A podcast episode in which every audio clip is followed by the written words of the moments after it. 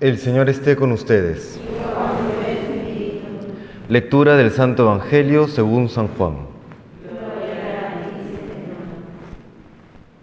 En aquel tiempo vio Jesús que se acercaba a Natanael y dijo de él, Ahí tenéis a un, a un israelita de verdad en quien no hay engaño.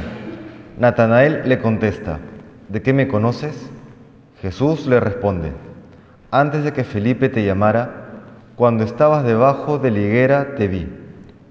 Natanael respondió, Rabí, tú eres el Hijo de Dios, tú eres el Rey de Israel. Jesús le contestó, por haberte dicho que te vi debajo de la higuera, ¿crees? Has de ver cosas mayores.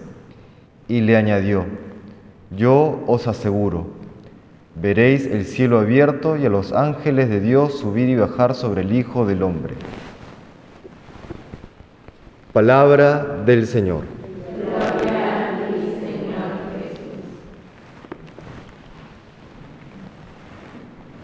En esta fiesta de los santos arcángeles Miguel, Gabriel y Rafael, le damos en primer lugar gracias a Dios porque nos concede su intercesión y su protección.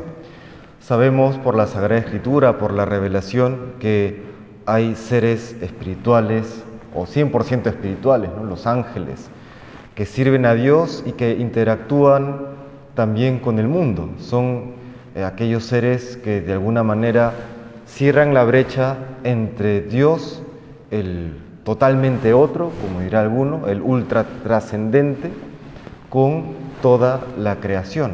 Son aquellos mediadores. Y sin embargo, de entre todos estos seres celestiales, todos estos seres espirituales, solamente se nos ha concedido conocer estos tres nombres, Miguel, Gabriel y Rafael. Y podríamos preguntarnos por qué.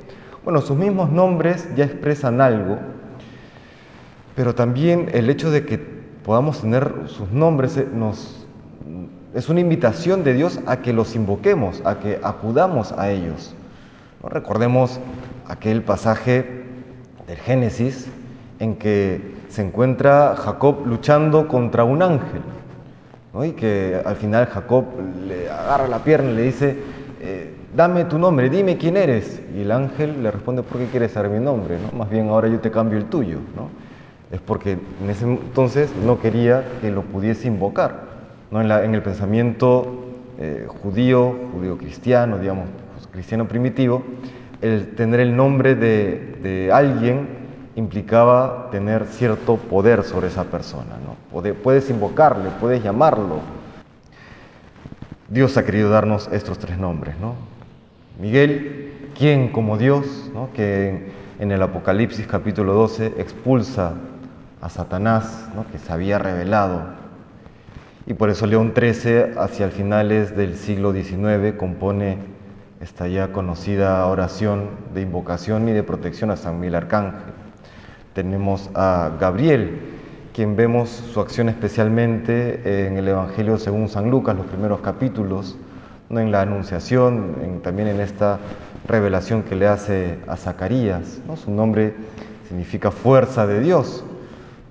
Invocarle cuando, cuando nos sentimos débiles, cuando pensamos que no podemos, cuando humanamente no hay nada que hacer, aparentemente, ¿no?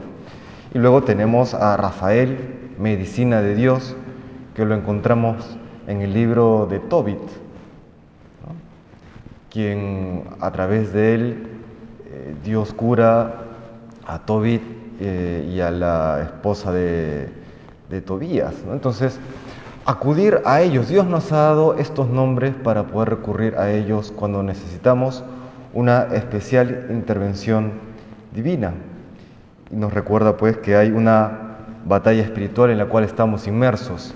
La realidad más densa o la realidad más real, entre comillas, no puedo decirlo de alguna manera, no es la realidad material, es la realidad espiritual, aquella que permanecerá eternamente. La material, sabemos desde la ciencia hasta la fe, que eventualmente se va a diluir, va a terminar, tiene término, es caduco.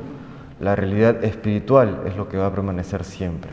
Recurrimos pues a estos tres santos arcángeles que nos concedan su protección, ¿no? Con aquella oración que León XIII compuso. San Miguel Arcángel, defiéndenos en la batalla, sé nuestro amparo ante la perversidad y acechanzas del demonio. Reprímale Dios, pedimos suplicantes, y tú, príncipe de la milicia celestial, arroja al infierno con el divino poder a Satanás y a los otros espíritus malignos que andan dispersos por el mundo para la perdición de las almas. Amén.